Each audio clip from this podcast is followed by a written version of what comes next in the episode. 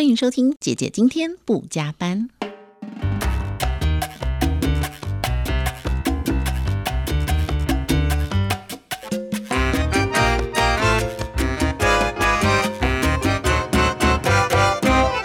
大家好，欢迎收听姐姐今天不加班，我是姐姐志平。大家下班之后在做什么呢？是回到家之后吃完晚餐，拿着一盒冰淇淋，还是端着一杯啤酒或者是一杯饮料就躺在沙发上呢？嗯，希望大家下班之后呢，我们可以稍微放松一下，但花一点点时间去运动。真的可以有效帮我们放松。呃，事实上呢，我自己哦很怠惰，我前三个月呢放松的太多了，导致于我前三个月完全都没有运动。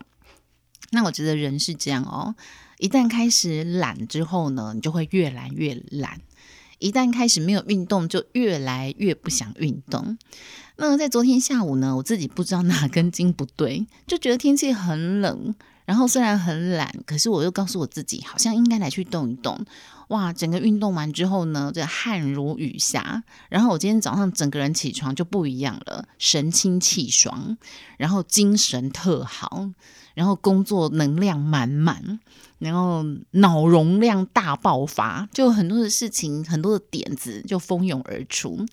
为什么跟大家分享这个呢？呃，姐姐今天不加班啊，最主要就是跟大家分享。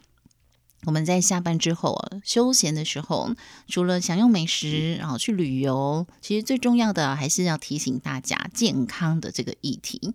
所以今天在节目当中呢，我邀请来一位真的是非常年轻，他刚才跟我说他的年纪，但事实上呢，光看外表，我足足是猜他的年纪比实际年龄还要小十岁。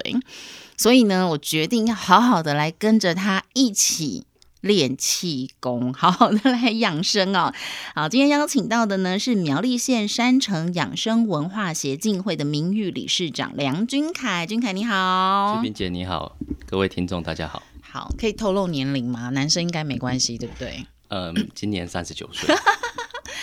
但是说真的，这君凯看起来大概只有三十岁左右，应该很多人都这样跟你讲吧？嗯，还有人还说刚退伍。对呀。啊，好啦，因为他真的是从大学念书的时候就是跟运动体能相关的，然后这十多年来呢，他也把自身所学一直不停的在推广，教大家如何的透过呼吸，透过练功，然后帮助很多年长者。这个年长者呢，真的是很年长哦，啊，可能都是六十岁以上，甚至是七八十岁。所以，我们今天就要请君凯来在节目当中跟大家分享哦。呃，为什么你会想做这件事呢？为什么会想要推广老年人的健康呢？其实一开始在社大的话是成人继续教育，就是说年满三十岁都可以参加。嗯，可是因为可能中年人他遇到家庭啊、工作、事业，他会比较多的外物，他必须先分开。嗯，那长辈不一样，长辈他觉得这个他加入了这个课程，然后他会有人督促着他运动，他会有人告诉他的不足，所以就开始慢慢他的凝结力很强，因为他们来这里改善。嗯，所以说慢慢的。就变成高龄了，不是说我一开始我就锁定高龄。嗯，可是一种初心就是说，如果我今天我六十五岁了或七十岁了，那万般皆下垂，我有血压高，然后还有压力还是不断的袭来。嗯，我也希望有一个人能告诉我，告诉我这些无奈有方法，我也愿意努力，但方向比努力重要。对，真的方向比努力重要。对，所以当时。那坊间的课程是没有这样的课程，那我用我自己的专业，就是说以前我是运动选手，嗯，那我们最相信的就是你要有效果。你告诉我一个很玄的理论，但是它没有任何的效果，我会跟你讲，我上场会被人家打死，因为我是以前是积极型的选手。哦，真的哇！那那我我会绝对不跟他不跟他练的，不跟他玩这样子，因为家族校队嘛，嗯，对，但但是后来。哦，就只留留下了一身伤痛。嗯哦，对，然后就开始自己学习怎么处理，怎么调养，然后也是在上社大的运动课程中，慢慢慢慢慢慢，我就是一直想要解决他们的问题。嗯，最后累积下来，因为西方的运动学也参照，还有东方思维的运动学也参照。那我来这里就是最真心的去推荐，就是说其实让。我们了解我们自己老祖宗留下来的东方式思维的运动。嗯，刚刚君凯提到他是积极型的选手，哎，可是他现在都教这些高龄者呼吸就很慢，这种气功，这个动能上是不是落差太大了？嗯，对，因为刚开始，比如说我走进老人房中心，在第一次的时候，就老人家出来搞我嘿呀这样子，他就走出来了，就说 老师。我们只要快乐，然后来这里唱唱歌，嗯啊，什么都不需要，然后我就傻眼了。对，然后后来我在那边痛苦了半年，就是说被请过去教，然后我就说一身武功陪老人家练功。所以你本来是教他们什么技竞技技能？哦，没有，我我我是教他们就是一样是气功，但是我我教的是那个八段锦。哦，哎，但是重点是。他们一开始他们的认为就是老化一切都是应该的，嗯，那是十几年前的事情。也就是说，你的手机没有办法立刻 Google 到任何知识，你要找医学的尝试也很难。那十几年前嘛，嗯，然后老人家就认为老化是应该的，就说蛋白质不足，嗯，或或是吃咸，或是血糖高都是应该的。然后也有到医院去看过很多悲伤的事情，这样子，因为他们陪我成长，嗯，我陪他们老化。嗯，对，所以就其实说，但我后来觉得说不应该这样，他们已经把大部分的社会责任、家庭责任了了，他应该要去享福，但是享福不是坐在家里什么都不做，嗯，他们应该有更多的体能跟动能，好，然后就是去完成他们的梦想，而不是一句老了含过他的生命黄昏。对我很认同啊，我常常就跟一些长辈们分享，呃。长辈确实都会像君凯这样的想法，就是老了就是这样嘛哦。那我最常举例就是车子，你看是不是有很多那种二三十年甚至是四十年的那种所谓老爷车，它各方面性能都还是很好。那前提并不是因为他们原本就贵或者就是名车，而是因为他们当初就是贵或者是名车，所以都会好好被保养，好好被对待。那人也是一样啊，我们确实年纪会。越来越长哦，机能会越来越弱。可是如果你就任由它，呃，这个血压、血糖、高盐、高油的去累积，那你也不保养，确实就会坏。那如果我们平常就有像保养车一样，该运动运动啊，该减量减量啊，哦有适当的去保养。那是不是我们虽然年纪大了，可是这些功能还是非常好哦，所以还是要保养。那最近君凯呢，为了这些 长辈们，他竭尽不到毕生啊，半生所学。他把它文字化，写了一本《乐灵呼吸疗愈力》，惊人的增压式呼吸法，启动全方位自愈力。好，这非常长，其实呢，就是来告诉大家，呼吸就能够扭转一切。到底为什么呢？我们不是每天都在呼吸吗？一起床就在呼吸，哦，没有睡觉也在呼吸啊。那到底呼吸有多重要？你要跟大家分享的是什么样不同的呼吸方法呢？我前提是说，这个是增压式呼吸法，其实它是一个返璞归真，绝对不是标新立异的呼吸法。嗯，因为我们看我们自己的小婴儿，在七坐八爬坐之前，他的肚子在呼吸的时候，你看他的胸腹腔。嗯，它是一起膨胀，像个小气球一样。嗯，然后在睡眠的时候，它不会打呼，但是它的呼吸声是很沉、很有力的那种生命的旺盛、零碎的心脏，全新的，有没有？嗯，所以他的心跳可以到两百二，然后他哇哇大哭，哭一小时都还没问题，不累，不累。那叫我们唱歌 唱飙高音，两首歌就可能缺氧。不是飙高音就没办法，就上都上不去。对对，所以。这一套呼吸法，它是一套启动我们肌群呼吸机的联动系统的方法。就是假设有人告诉你，如果你坐着都能消耗你的糖化血色素，你相信吗？那结果是可以的。那我们也不是说这一套理论，这是透过无数的实验出过论文。我出过了几篇论文，从脑波到热显像仪，都在高龄发上面发表。有一群。好，上百位的老人已经完全实践的呼吸法。好，所以这两种增压式呼吸法就是胸腔胸式的呼吸跟腹式的呼吸。好，腹式呼吸法我自己常常在做，我也常教学生，因为我们要讲话嘛，所以必须要用这个腹式呼吸法。那事实上，我觉得这个胸式跟腹式呼吸法，它是不是应该交替着使用？交替着使用，就是胸腔的呼吸法，就是一般你看到运动员在竞技选手一定都是用胸腔，因为它交换快速。哦，那腹式呼吸是让你的肺叶进行完整的转换，嗯，好，让你的下肺叶能够完整的转换。但是其实我认为说，像我在从那个易经里头体悟这套呼吸法，太极生两仪，两仪化四象，主要是为了控制血液循环。那这个呼吸法动作与呼吸分开，它可以进行快走，也可以进行静坐。像我也用这套呼吸法，在那个板桥的佛光山讲堂教教他们的学员静坐。静坐，静坐不就坐下来吗？啊，没有要。其实，如果你有有看过一些心理层面的书跟脑波的书，可以理解，就是说你呼吸可以让自己的大脑。尽快的安静下来，没错，它可以帮助睡眠。嗯，但是首先你得掌握一些方法。嗯，所以胸式呼吸就是它比较短、比较急促一点，对，可以方便快速转换。嗯，那腹式呼吸法就是比较深、比较慢，对，下肺叶的扩扩张。那这个增压式呼吸法就是胸腹腔增压式，这个要怎么做呢？主要是。第一个是跟你呼吸肌无关的骨盆底肌，我前提就是说我们在解决长辈的问题，嗯，所以我们一定要从骨盆底肌开始，在吸气的时候训练把它缩起来。长辈的问题是什么呢？漏尿，哦，大便出不来，嗯，或锁不住，嗯。如果假设有这两样，再好的老人家他也不愿意走，因为自尊心，嗯，所以体会因为回春的第一步。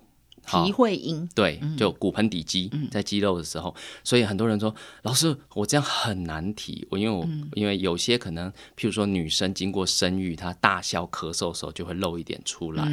对，那其实我刚开始在教长辈的时候，在夏天走路的时候会闻到那个味道。嗯，但是很开心的是，投入三个月了以后没有。哦，才三个月哦。对，因为只要是肌群，就可以训练到生命的最后一刻。所以这三个月就是做吸气、吐气。那那这样太无聊了。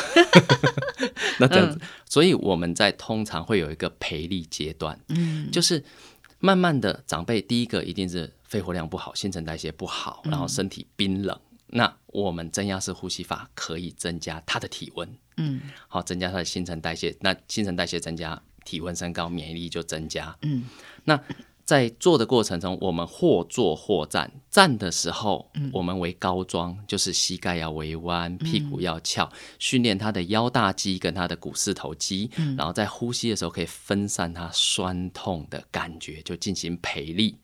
那耳后在书中看到的那些长辈们。八段锦都是最标准的深蹲。哇，然后最最重点是他们七十岁八十岁了。啊，本来都不不会这样，那一开始是蹲不下去的，就是很正常的，就是这一般长辈一看到说怎么可能，怎么可能做到这些东西，在刚开始的时候很难，嗯，但现在很简单的，只要放影片给他们看，然后我就淡淡的讲，以后你就是这样，嗯，好啊，要不要你自己选而已，嗯，哦，那就。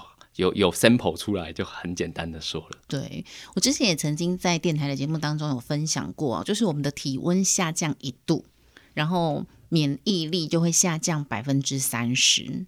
所以为什么你不要让你的体温太低啊？如果你常年会这种手脚冰冷，那你来练习这种增压式呼吸法，好好的跟君凯老师一起来练功的话呢，他的学生哦，根据他的这本书。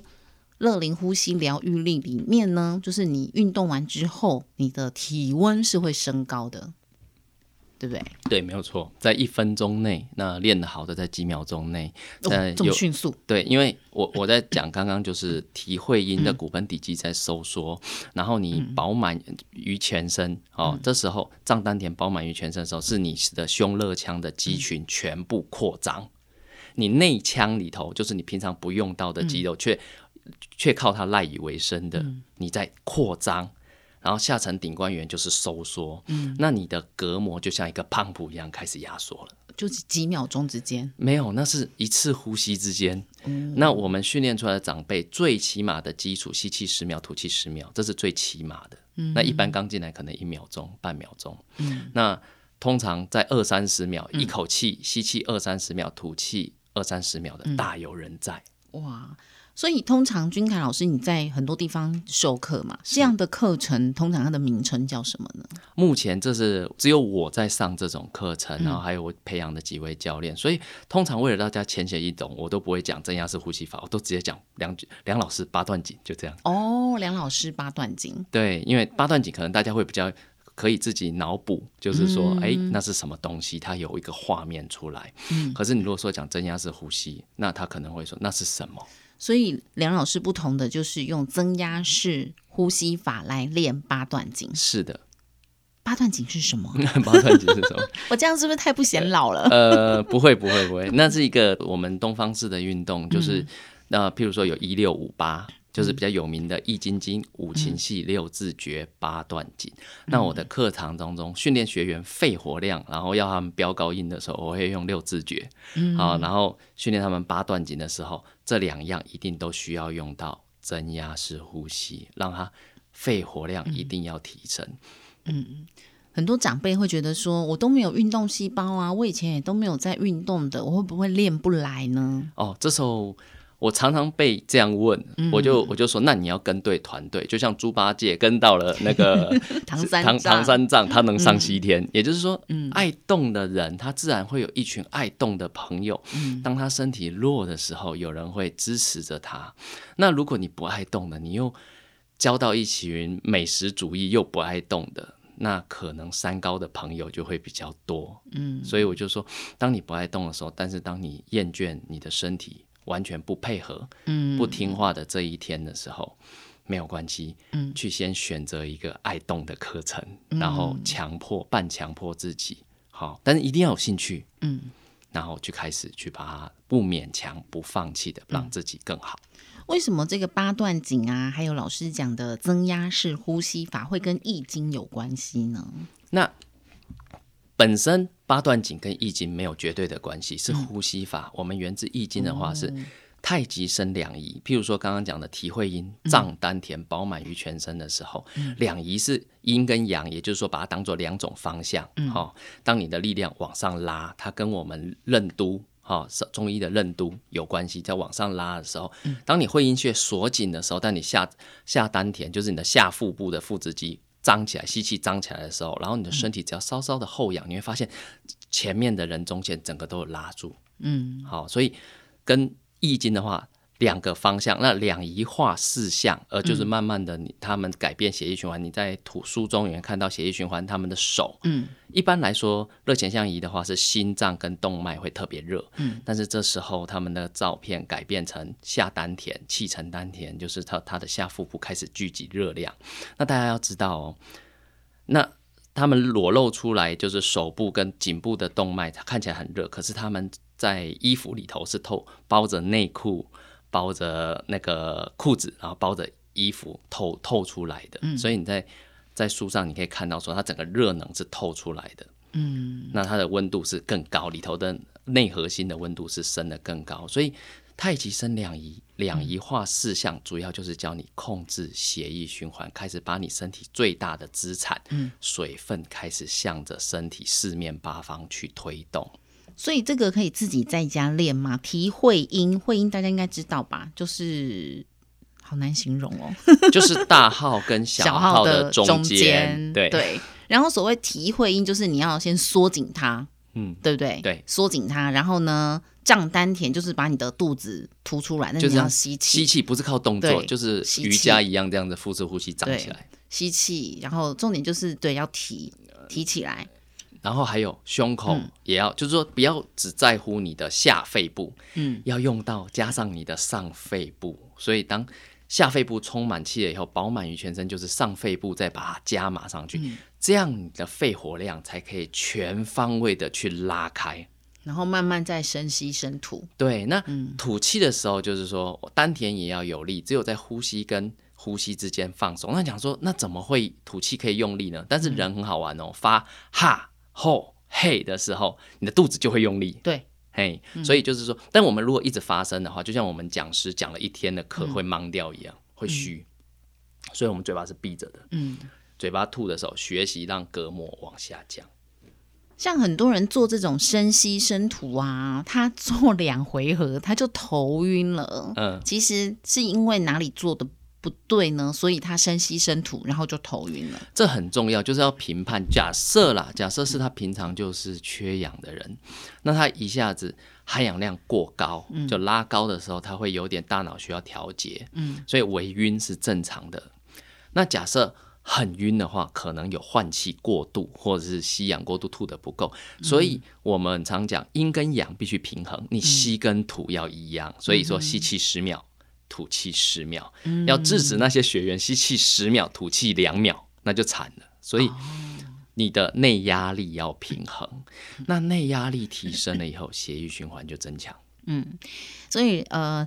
君凯老师教课那么多年了，很多的长辈也在他的课程之后感觉到身体明显的不同。原则上就是说更更好了啦，抵抗力感觉比较好，比较健康，而且颜就是气色会比较好。像我自己看君凯老师啊，就是。他的那个肤色是会反光的，哎，是发亮的，是在我们录音室的那个灯光之下是会发亮的，哎，太强了吧！谢谢谢谢。所以就是有练功还是有差，新陈代谢，新陈代谢好。对。所以如果说长辈可能没有什么病痛，但是他就是比较虚弱，比较没力气，但可能没有疾病，那透过这样子增加是呼吸的一些训练，气色也会变得比较好哦。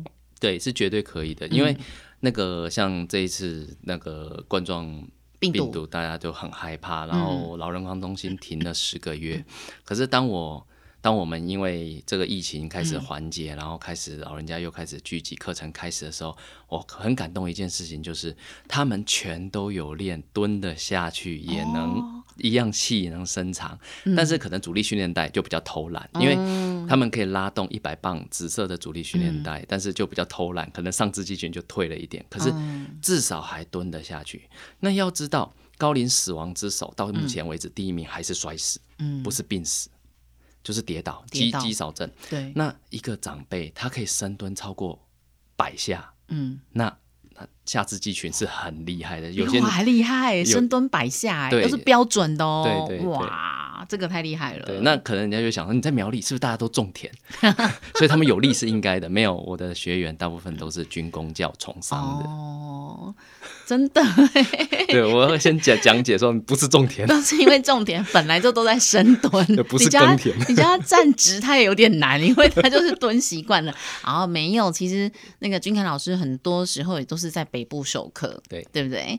那呃，我们知道这个核心肌群啊，有分内跟外啊。今天我们也在利用一点点的时间，请君凯老师跟大家分享什么是内核心肌群，什么是外核心肌群。那外核心肌群的话，就是最最简单的，就是一般我们常训练到的八大肌群。比如说，哎，我要到健身房重训。你的二头肌啊，你的那个臀大肌啊，这些的，就是那就你就马上让自己想象，就是哎，那我就是去举重，那就是哎，外表看得到的，哎，我八大肌群会比较练得到。那核心肌群的部分，就可能支撑力啊、超等长收缩，比如说平板运动这些东西。那真正练呼吸就比较少听到，就是我们在训练的是呼吸肌。哦，什么是呼吸肌呢？那呼吸肌就是我们隔膜的力量。当我们隔膜收缩啊，你胸肋腔内部肌群扩张，嗯，这是比较少用到。可是，嗯，就是说，通常如果假设不幸看到病危的人，他开始在拼命的吸气，但是那个肺叶已经吸不到气的时候，他的胸腹腔会动很快，嗯，那那是比较悲伤的事情。可是，其实那就是生命的本能，他他在启动他的呼吸机了。嗯，人已经失去意识，但是开始他身体在抽搐，那就是他大部分的呼吸机，因为氧气不够了，他的他的那个系神经系统他在下达命令，那呼吸机在启动，通常就会这样子。但是我会建议平常就把它练好，你的吸气吐气比人家大口，那你的生命就是那是最基本的生命象征，你的气长气短。嗯，那是最基本的生命象征。以前那个古人不就是比谁气长吗？对不对？所以这个叫什么横横膈膜？横膈膜对，肌群，对对对，就是透过呼吸可以来练。那我里头书里头有写的很细，就是所有的肌群啊。但是对于听众朋友的话，我们就是讲说，你就把它想象你你肺叶底下有一层隔膜，然后底下是五脏六腑，那你要利用那些隔膜，你吸的很饱时候向下压，把你那些五脏六腑的，就是说血流动血液循环比较慢的东西，把它压按摩。然后吐气的时候再压缩，所以它吸吐的时候，隔膜在收缩的时候，身体就能发热。所以通常我说你自己在听到你的广播，你觉得你想试试看的时候，就是体会音，然后肚子要像。哦就是人家讲腹式呼吸，把它胀起来，然后但是别忘了你的上胸啊，一起饱满于全身，这样你就可以刺激到你的胸腺。胸腺是我们人类制造杀手细胞的地方，它可以帮助你吞噬病毒。所以高龄者为什么他容易罹患肺炎，就是他的胸腺萎缩了哦，然后咳不了痰，他肺液无力。所以这时候我们就来问说：你说胸式呼吸好，还是腹式呼吸好？都重要。哎，那都是你的肺，真的。你上上肺叶下肺叶，对。你难道你要你不你喜欢你的右手，你不喜欢你的左手吗？所以在这个就是这个冠状病毒的疫情还没有完全解除警报的时期，我觉得任何人都应该来练这个，哎，是，对不对？可以加强我们的。肺功能 是对不对？第增加免疫力嘛。像有些人他戴着口罩就觉得没办法呼吸了，很多人。然后我对我那些长辈说：“好啊，戴口罩增加我们的阻力训练，所以厉害的戴两层，哎，他们一样可以戴着练。”事实上，我觉得很多人应该也很难理解了，怎么可能透过呼吸？虽然我们知道呼吸很重要，然后我们也都了解哦，你怎么样去学习呼吸，但是。很多人觉得说这个很简单呢，我就自己在家做就好了。但是我真的想要跟大家分享，我觉得我自己这样看啦，哦，我都觉得嗯，看书是一种参考，我可以跟着做。但是有一个问题就是说，你自己。看书在家参考，我不知道我做的对还是不对，那这时候该怎么办呢？嗯，那就来上课吧。好，所以老师你也没有跑全台啊，没有办法，那要怎么办？那慢慢的我们会增加视频。对啊，你要有那个什么 YouTube 啊什么的，或者是有更多你的复制版嘛。因为我是一名讲师，那就。就是专职自己讲师的工作，那我们很努力的在我手边有的资源，嗯，好，那进行研究。我们除了脑波仪，我出了脑波仪的论文，因为呼吸可以控制脑波，那也出了控制血液循环的。那个论文，那我们的学员慢慢的加入，有些都很了不起，我的学员都很了不起，有些是医生，那有些是药师，所以我们集中他们的资源，就是说，假设他们有问题，嗯，那他们就是我的资料库，直接请教专家，对对对，然后再来把它整合融入课堂，因为我跟我的学员讲。台湾的医疗已经很棒了，以前我还觉得国外很厉害，嗯，就经过这一次的疫情，我醒了，我说哇，原来我们台湾这么厉害，这么了不起。外面你看美国死的这样，那个欧洲死成这样，那这样看到他们议员这样抓狂在哭，可是我们的你看都控制住了，嗯，那代表所有过半的老人他们都是百岁老人，嗯，可是究竟你一百岁的时候，你还是能自己行走？还是别人推着走，还是五六根管子插着，嗯，这一个状况是自己选择，嗯，所以我想要我的课堂是他们来学习自己避免被长照的技能，嗯，刚才呢，君恒老师有讲到两个我觉得很棒的重点，一个就是说台湾在发展长照这个部分呢，其实算是非常好，可是。长照前的预防教育的推广还是比较弱一点。那事实上我也这么认同啊，就是说我们不是一直在告诉大家长照做的有多好，而是应该减少长照的人口，这才不会增加我们社会资源的负担嘛。哦，如果未来呢，这个老龄化的人口是越来越多，然后越年轻的人越来越少，那。相对的，我们社会的负担就会越来越大喽。哦，所以长辈朋友们，我们应该让自己更健康，这才是呢减轻子女或是下代下下代的负担嘛。那很多人一旦生病，就怕拖累子女啊，唉声叹气，其实根本就不需要，把自己照顾好，弄得很健康，这样就好了。那呼吸这件事情，刚才有提到一个脑波仪，这个呼吸跟脑波仪有什么关联呢？脑波就是当我们吸气能够放松，主要脑波我们比较我们在手头上有的能够测量就是阿法波跟贝塔波，嗯，那就是专注跟放松，嗯哼。那通常呼吸它能够让我们的大脑能够集中，好，能够专注。那身体去放松，譬如说有人很急的时候，我们最常跟他讲什么？深呼吸。嗯，你先多深呼吸几口气，不要急。嗯，或者是很生气的时候，我们自然就会想要不想要发出来，就是深呼吸嘛。嗯，其实深深呼吸是一个很棒的放松，但是深呼吸如果加上有效率的呼吸的话，那你可以训练到你身体的肌群，嗯，又可以使你的大脑安静，嗯，不会躁动。嗯哼，所以。脑波仪里头主要是控制他的专注，嗯，以及放松，然后监测他的，就是说让高龄者还保有学习能力。嗯，这一次呢，梁俊凯老师所推出的乐龄呼吸疗愈力啊，是渠成文化推出的乐龄呼吸疗愈力。后面呢，还有很多他的学员帮他写的一些感言，就是练了这个课程之后，他们的一些收获。有八十三岁的，那六十岁的算那么年轻就不用讲了啦哦。哎，你觉得六十岁老吗？六十岁比八十三岁又小了二十三呢，等于你现在看就是二十岁的年轻人，对不对？对。其实，但是你知道这就很有趣，七十岁的跟八十岁在一起好像就是都一挂的，六十岁以上好像就都没差了。可是啊，我有一天在我们那个巷子口遇到九十岁的北北，然后他看着另外一个六十岁的，就跟他说：“你个笑脸呐！”想一想，其实他真的是差三十岁，真的是够笑脸，对不对？其他都还有七十几岁的这些大哥大姐们，好，都是因为呢练了梁老师的这个呃增压式呼吸法的课程之后啊，得到了呃健康上明显的不同的感受。对不对？你有没有遇过，就是学员当中给你觉得最不可思议的回馈呢？有有有，就是在一百八十页里头，里头有记载，八十三岁的身体，其实他是他女儿带来的，就是变成 代肩，你知道吗？就是说女儿带着妈妈哦，一起上就对了。那妈妈已经有阿兹海默症确诊，她是确诊阿兹海默症，然后就是来的时候就缩在角落一旁，然后又老人家嘛，可能肌群不足就摔断手。我看到他的时候，心想：“哎呀，惨了，这怎么教啊？”嘿，那我还是秉持着我，因为我自己都跟学员讲，不勉强，不放弃。我怎么可以直接先放弃呢？嘿，但是我就是就是在带的时候，他做不到，我就说没关系，跟着就好啊。他都不讲话，然后一个人安安静静的，然后也不太会表达，甚至厕所都要女儿带去。嗯，可是我发现，在一起结束了以后，嗯，他居然拿了一瓶白酒。然后倒了一杯，在结业式前期，他就会跟同学开始聊天。我我都看着，就是说我没办法关心，但我不能太关切，要不然其他的学员会分散了我的照顾力。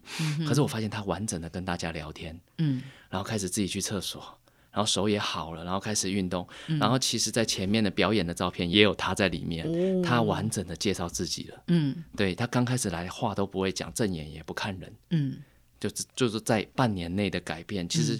人只要有训练，不要自己放弃自己，嗯，你永远有机会。可是因为这案例太少，嗯，所以我们只能当做一篇的记载。不过他是医生确诊为阿兹海默症，并有服用药物，嗯，对，哇，所以就是说透过呼吸啦，刚才不是有讲那个脑波仪嘛？对，透过呼吸也可以帮你就是找回这种健忘的状况。不过顺带一提的就是说。那阿兹海默症的患者，就可能有一点倾向，或者是有这样情况的学员，当初我们在做实验的时候，也有故意让他带着，然后去看一下他的脑波，其实就有一点会，他会他的脑波是非常不稳定，他在不断的放电，他一直在放电，所以。说未来阿兹海默症真正最伤的不只是老人家，还会有那种三思状态，就是高压力没办法放松自己的人。嗯，他可能比如说电影也有拍出来，就是明日的记忆。对对对，就是这种不断的在消失，这样，因为他压力大，然后他没办法放松，他的睡眠缺少，他过度用脑，所以。用呼吸来让自己放松，我相信也是不只是高龄者的事情，他还有一个长辈他需要训练的地方，还有我们自己开始可以，如果有这样就是睡眠障碍的人，他开始偶尔要让自己的大脑专注的放松。对，那顺带一提啊，我觉得刚那个君凯教练有提到，就是女儿带着妈妈去啊，其实我也很鼓励大家，你可以跟家中的长辈。一起去运动，这种运动不是说你每一次都要陪伴，但是我觉得如果你偶尔一次哦，你可能一个月一次都好。我觉得有时候长辈需要的陪伴就是说，子女跟他们说话有时候老人家一个人哦，一整天在家，可能都没有人跟他们说话。那晚上回去呢，长辈早睡，年轻人有自己的事要忙，看电视啊，划手机。你你会去体会到，如果一整天都没有人跟你说话的那种宁静感。所以啊，老人家这个耳朵又听不清楚，那久了没跟没人跟他说话，其实他听到的真的就只有电视机或收音机传来的声音，就很不真实。所以我希望大家呢，你可以呃一个月有时候我觉得太久了，你每周选一天哦，跟老人长时间的互动，不是那种哎爸妈我回来了，今天好吗？早餐晚餐这问候三餐这个就每天要问候，但是这种深层的对话。甚至呢，你可以陪他们去运动，或是你带领他们一起到公园去走走路。我们家最近这几个礼拜啊，礼拜天的一早，我们就全家大小，就是老中青三代，我们就去附近的公园野餐。其实说野餐呢，就是我们去早餐店买了早餐之后带到公园去吃，但是对小朋友来说，去野餐就是一件很开心的事。其实就是带早餐去公园吃，然后就在那个。公园里面玩飞盘啊，哦，其实就很多老人在那里拍手啊，然后我觉得这个快乐啊，也也是一种生命力的延延续。那你就可以按照书中的这种呼吸，跟着长辈自己也刚好可以做，就做这种增压式呼吸法哦。那如果你看书还是不能理解的话呢，你就上网搜寻梁君凯老师，是谢谢，然后你就可以在脸书或者网络上问他。对我们也有网页。对不对？或者是亲自去报名老师的课程。你在台台北哪里有开课呢？台北是佛光山板桥讲堂。我在板桥哎，太好了，我也在板桥。是，所以你看我们多好，我们就在到板桥去上课就好了。或者是老师将来推出视频，你也可以参考。好，那你学习有成之后呢，搞不好你也可以跟着老师一起来教更多的学生，是对不对？是。总之呢，运动非常重要。我们从最简单的呼吸开始，而且其实呼吸才是最重要的。再一次的谢谢谢。